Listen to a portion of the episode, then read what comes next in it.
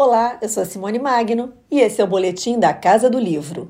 A Elisa Branco, ela era militante comunista, então no dia 7, na parada de militar de 7 de setembro de 1950, em São Paulo, né, diante do palanque que estava o governador do estado, né, autoridades civis, militares, ela abriu uma faixa.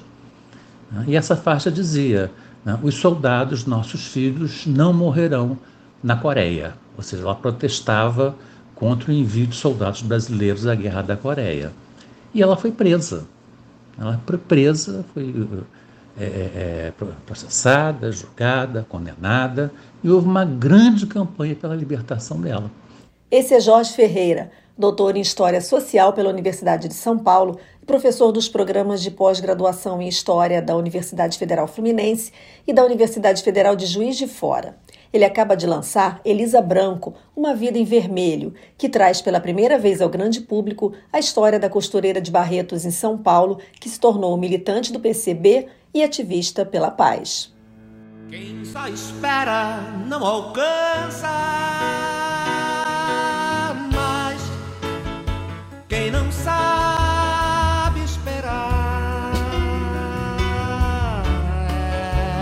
demais, feito criança. Cai e até se entrega ou trai. Tudo começou quando Cida, uma aluna de um curso de especialização de História do Brasil na UF, procurou Jorge para ser orientador de uma monografia de final de curso e ele sugeriu que ela pesquisasse sobre Elisa, cujo nome tinha lido pela primeira vez no livro Memória e Sociedade e Lembranças de Velhos, de Ecleia Bose. Cida fez o trabalho e Jorge sugeriu que ela avançasse com a pesquisa em um mestrado, mas algum tempo depois ela ligou para o professor. Foi aí que Elisa Branco, Uma Vida em Vermelho, que sai agora pela civilização brasileira, começou a existir, como conta Jorge Ferreira. Ela tentou o mestrado duas vezes, a seleção para ingresso ao mestrado. Mas é muito difícil, é muito concorrido na Universidade Federal Fluminense e ela não conseguiu. E nesse meio tempo, ela fez uma coisa assim muito ousada. Ela foi procurar a família de Elisa Branco. A Elisa já tinha falecido, né? E, mas ela teve contato, conseguiu contato com filha, uma das filhas dela. A Elisa teve duas filhas, Orieta e Florita. E ela conseguiu contato com a Orieta, que mora, morava, mora, mora em São Paulo, na cidade de São Paulo. E a Orieta convidou a Cida a ir lá conversar com ela pessoalmente. E a Cida foi. E lá foi muito bem recebida. A Orieta percebeu que ela é uma pessoa séria, queria fazer um trabalho sério, deu a ela uma documentação importantíssima, né? que é o seguinte: em, é, até 1994, toda a documentação é, é, dos DOPs estaduais estava em poder da Polícia Federal. Então, Fernando Henrique Cardoso, na época presidente, ele determinou que essas documentações do DOPS fossem entregues aos arquivos estaduais. Então, toda a documentação do DOPS de São Paulo foi entregue ao Arquivo Público do Estado de São Paulo. E a disponibilização dos interessados. E a Elisa, com a idade muito avançada, ela foi lá e exigiu tudo que tinha sobre ela. Né? Requereu tudo que tinha sobre ela. Né? E o arquivo deu. Né? Deu todas as folhas é, é, fotocopiadas, tinham o carimbo do arquivo, a data ou a assinatura do técnico responsável. E o que isso resultou não é numa montanha de papéis, porque o DOPS vigiava a Elisa desde 1945. Então o que a Elisa fez? Ela foi num, um, num lugar de encadernação, encadernou aquilo que resultou em três grossos volumes. Ou seja, a Cida, a, a Orieta, entregou para a Cida os três grossos volumes com toda a documentação do DOPS que a Elisa requereu, toda, todos os papéis não é, autenticados pelos, pelo funcionário da, a, a, do arquivo.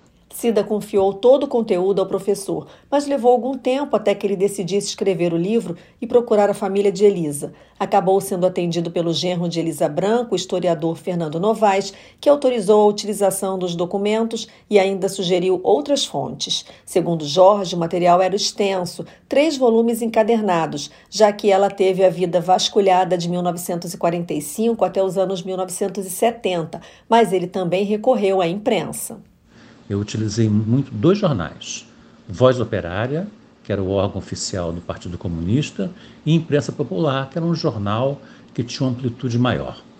Né? Entrevistei também os netos da Elisa, dois netos, a Ana Lúcia e o Carlos Eduardo, que me deram informações preciosas sobre a maneira de ser da Elisa, né? a vida familiar, a vida privada, a vida dela na terceira idade, por exemplo. Entrevistei também, né, sob a indicação da, da Ana Lúcia, a, a, a, Elza Soares, que foi cuidadora dela. Né. Ela, a Elza tem uma história muito bonita né, ela, é, é, de companheirismo com a Elisa. Né. Também entrevistei a Maria Prestes, né, a viúva do, do Luiz Carlos Prestes, elas foram muito amigas e a Elisa ajudou muito a Maria Prestes nos anos 70, quando ela vivia é, praticamente sozinha né, com, com o Prestes é, é, na clandestinidade. Também utilizei uma longa entrevista uma, concedida pela Orieta ao Museu da Pessoa. Enfim, é, foi uma pluralidade de fontes que me deu muito trabalho juntar tudo isso, né, mas foi um trabalho muito prazeroso de é, contar a história da vida de uma pessoa que foi muito importante na época do, nos anos 50 no Partido Comunista, mas completamente esquecida nos dias atuais. Foi por conta desse esquecimento que Jorge Ferreira resolveu escrever Elisa Branco, Uma Vida em Vermelho. O que me motivou é, foi que eu me dei conta que Elisa foi uma pessoa muito importante na história do Partido Comunista nos anos 50. Muito importante e que tornou-se completamente desconhecida. A Elisa não aparece nos livros, como eu falei, na historiografia. A Elisa não aparece na memória dos militantes. A Elisa é, sucumbiu nas trevas do esquecimento.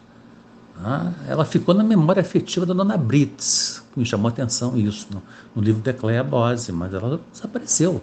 A Elisa, ela, ela, ela entra no Partido Comunista de 45, ela milita em, em, em dois campos num, nas campanhas pela paz, pelo desarmamento mundial, pelo desarmamento das bombas, pela, é, pelo fim de todas as armas atômicas, as armas nucleares.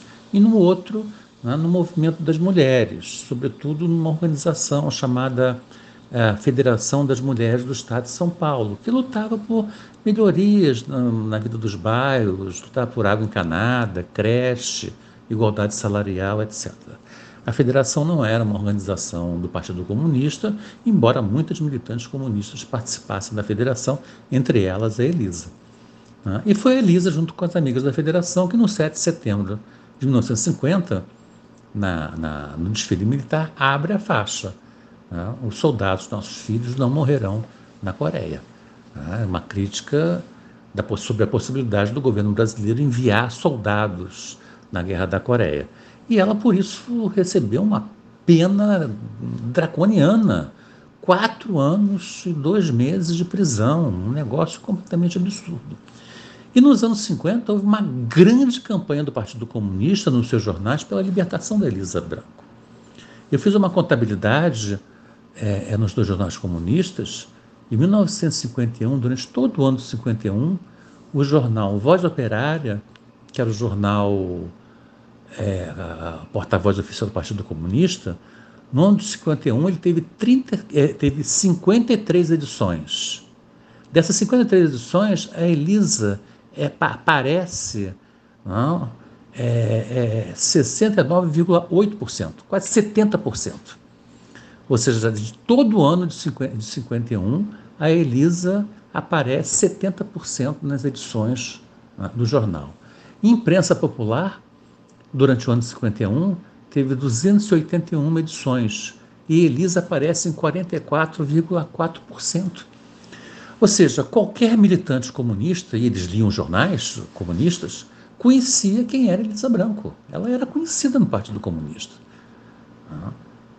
Jorge Amado, Pablo Neruda, o próprio Prestes escreveram cartas exigindo a libertação dela, até mesmo, né, na época vereador e depois deputado estadual, Jânio Quadros, clamou pela libertação de Elisa. Escrito em uma linguagem acessível ao grande público, o livro não traz apenas a história de Elisa Branco, como explica Jorge. O livro é a biografia da Elisa Branco, desde o seu nascimento né, até a sua morte. Mas é também a história do Partido Comunista Brasileiro, né, desde 1945 até a saída de Prestes do partido em 1980 mas é também a história do Brasil, história política brasileira de 1945 até pelo menos 1985. Né? Então, a partir de, uma, de, um personagem, de uma personagem, que é Elisa Branco, o leitor também tem é, é acesso né, ao conhecimento, ao debate historiográfico sobre a história do Partido Comunista Brasileiro né, e a história política brasileira de 45 a 85.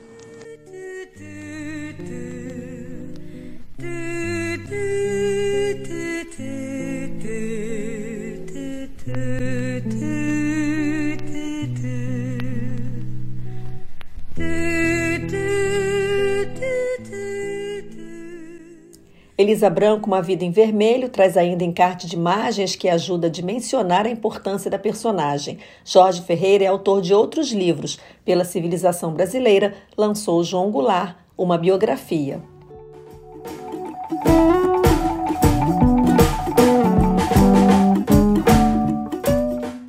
Eu sou Simone Magno e você ouviu o boletim da Casa do Livro.